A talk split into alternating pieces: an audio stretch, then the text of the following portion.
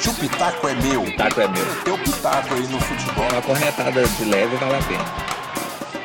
Está no ar o Pitaco é Meu, em parceria com a Rádio Estúdio Vilages.com. Eu sou o Mauro Jacome Eu sou o Délio Mendes. e hoje a gente vai falar sobre Olimpíadas, mais precisamente sobre o futebol brasileiro nas Olimpíadas. Afinal de contas, o Brasil se classificou para os jogos que vão ser disputados no Japão no período de 22 de julho a 8 de agosto.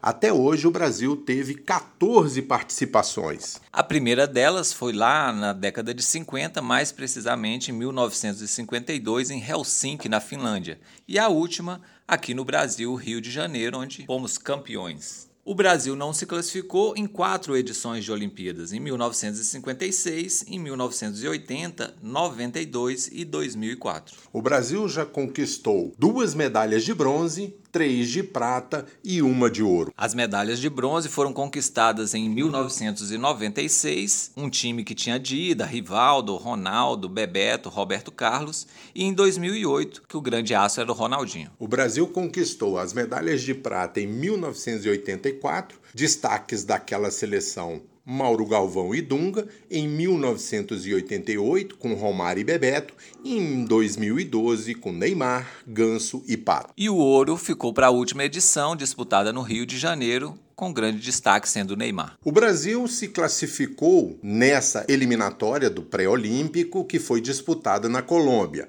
O Brasil, na fase classificatória, obteve quatro vitórias contra Paraguai, Bolívia, Uruguai e Peru. No quadrangular final, Brasil começou com dois empates contra Colômbia e Uruguai, 1 a 1, indo para a última rodada necessitando da vitória sobre a Argentina para conseguir a classificação. Brasil venceu por 3 a 0 com gols de Paulinho e dois de Matheus Cunha.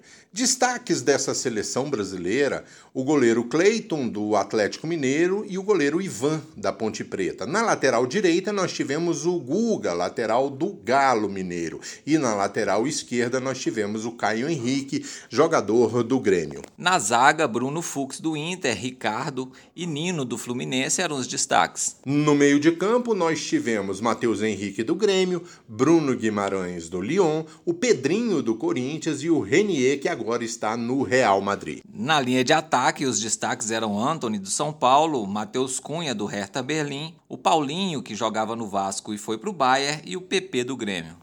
As Olimpíadas vão ser disputadas em momento que não é data FIFA.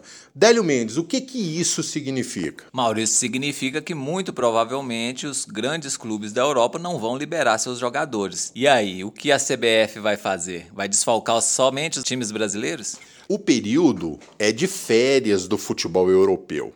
Será que o Brasil conseguiria, por exemplo, algum jogador que está em destaque na Europa para reforçar o time do técnico Jardine? Esse é o grande problema que a CBF vai tentar resolver. Veremos qual é o, a capacidade de negociação da direção da CBF para tentar trazer esses jogadores. Lembrando que alguns dos destaques dessa seleção que conseguiu a classificação jogam na Europa. Casos de Bruno Guimarães, caso do atacante Matheus Cunha, do Hertha Berlim. Então, o problema vai ser grande, Mauro. E no futebol brasileiro, ora, se ele não vai poder lançar mão de jogadores que estão atuando na Europa, sobram para os times brasileiros.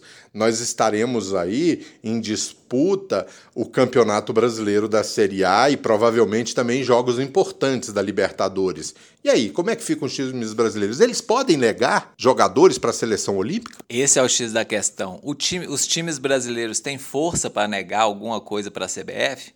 Vai ser complicada essa tarefa. Os times brasileiros têm um calendário apertadíssimo. Lembrando que além de Olimpíadas, a gente ainda tem Copa América esse ano novamente. E mais ou menos nesse período. E agora, como resolver esse pepino, Mauro? Copa América que vai ser disputada em parceria com Colômbia e Argentina. Então nós temos aí um problema complicado para a CBF, que é trazer jogadores do exterior para reforçar essa seleção olímpica e tentar defender a medalha de ouro conquistada aqui no Brasil, e também brigar com os clubes brasileiros, porque temos jogadores aí que são importantes para alguns elencos, como é o caso do Anthony, como também é o caso do Matheus Henrique do Grêmio. São jogadores que têm importância para os seus times. É, o meio da temporada promete grandes batalhas nos bastidores. Vamos ver quem é mais forte e de que lado que a corda vai arrebentar. Então a gente está fechando o Pitaco é Meu, agora em parceria com a Rádio Estúdio Vilages.com. Até a próxima. Um abraço e até a próxima. Se o Pitaco é meu, Pitaco é meu. teu Pitaco aí no futebol. Uma corretada de leve vale a pena.